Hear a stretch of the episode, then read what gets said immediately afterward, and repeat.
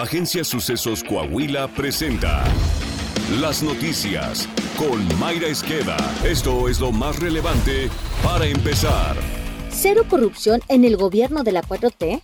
Según el portal Latinos, amigos de Andrés López Beltrán crearon una red de empresas que simularon competencia en licitaciones públicas y recibieron más de 100 millones de pesos del gobierno federal. De acuerdo al reportaje, el gobierno federal de Morena habría otorgado más de 100 millones de pesos en contratos a un conglomerado de empresas cuyos dueños o socios son identificados como amigos del hijo del presidente López Obrador. Son tres empresas las que aparentemente se beneficiaron del erario público: AZ Gerencia de Proyectos, Organismo Promotor Logístico y B Arquitectos. Todas ellas ellas estarían relacionadas a través de prestanombres con Alejandro Castro Jiménez Labora, Santiago Jiménez Labora Prieto y Diego Jiménez Labora Prieto, todos amigos del hijo del primer mandatario. Aristegui Noticias realizó una revisión a las actas constitutivas de las empresas alojadas en el Registro Público de la Propiedad y Comercio y constató que las tres fueron constituidas en Culiacán, Sinaloa. No obstante, según el reportaje de Latinus, las tres empresas operan en un edificio ubicado en Veracruz 69, Colonia La Condesa, Ciudad de México, y además tienen otras cuatro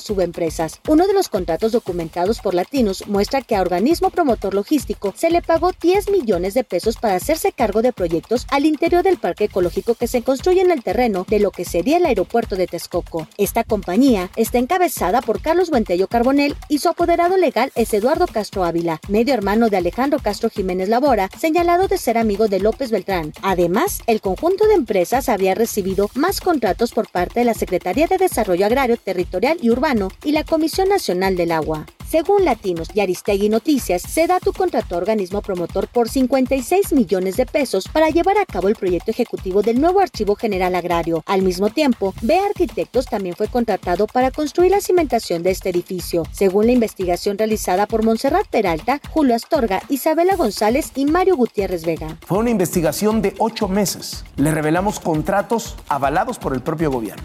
¿Y qué hizo el presidente? Lo de siempre, simular que no pasa nada. No permitió que nadie le preguntara del tema de su hijo. Hay tormenta de mentiras. Y ya no hablemos del dinero de Lore de Mola, ¿no? ese ni siquiera es intelectual, si acaso periodista y forzadito. No, esto no se trata de mí.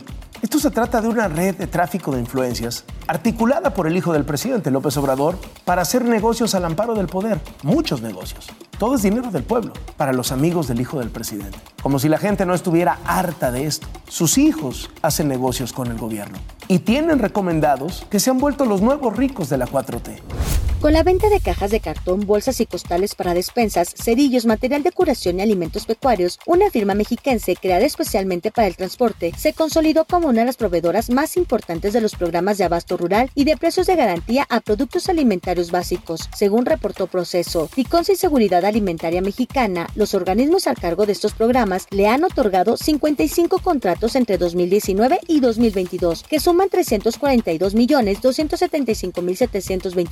275 mil 722 pesos. Según proceso, los accionistas de la firma, creada en 2012, son desconocidos en el medio de comercializadores y proveeduría gubernamental. Conforme a su acta constitutiva, los socios son Humberto Jacinto Chacón, Rodrigo Díaz López y Arturo Carrillo Mendieta, de quienes no se encontraron mayores registros. Con Segalmex, dicha empresa ha tenido años de bonanza. 2022 con 263 millones 686 mil 121 pesos. En 2021, la suma obtenida fue de 59 millones 32 mil 38 pesos. En 2019, la cifra llegó llegó a 10.392.331 pesos y en 2020 fue de 9.165.231 pesos. Detonando el escándalo de corrupción de Segalmex, la firma no ha conseguido contratos en 2023. De 55 contrataciones públicas que la compañía ha obtenido hasta ahora, solo una resultó de un proceso de licitación pública. Las otras fueron por adjudicación directa de acuerdo con los registros de Compranet.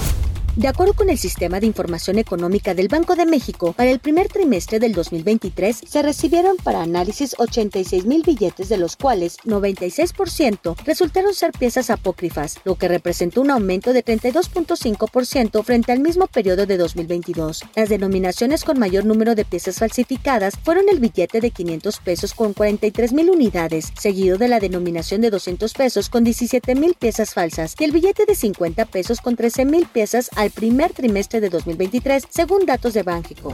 Al cumplirse dos años del desplome de un tramo de la línea 12 del metro de la Ciudad de México, que dejó como saldo 26 muertos y más de 100 heridos, familiares y víctimas del hecho exigieron justicia y la correcta reparación del daño. En una conferencia de prensa debajo del sitio donde en 2021 vagones cayeron sobre la avenida Tláhuac, las víctimas de la línea 12 denunciaron corrupción, engaños y falta de interés por parte de las autoridades mexicanas. Asimismo, acusaron al gobierno morenista de la capital mexicana de proteger a la empresa constructora de la obra Sixa Grupo Carso. Internacional. La Reserva Federal de Estados Unidos aprobó su décimo aumento de la tasa de interés en poco más de un año y dio indicios de que el actual ciclo de ajuste está llegando a su fin. En una decisión unánime, el Comité Federal del Mercado Abierto elevó su tasa de interés de referencia en 0.25 puntos porcentuales. El aumento lleva la tasa de fondos federales a un rango objetivo de 5 a 5.25%, el más alto desde agosto de 2007.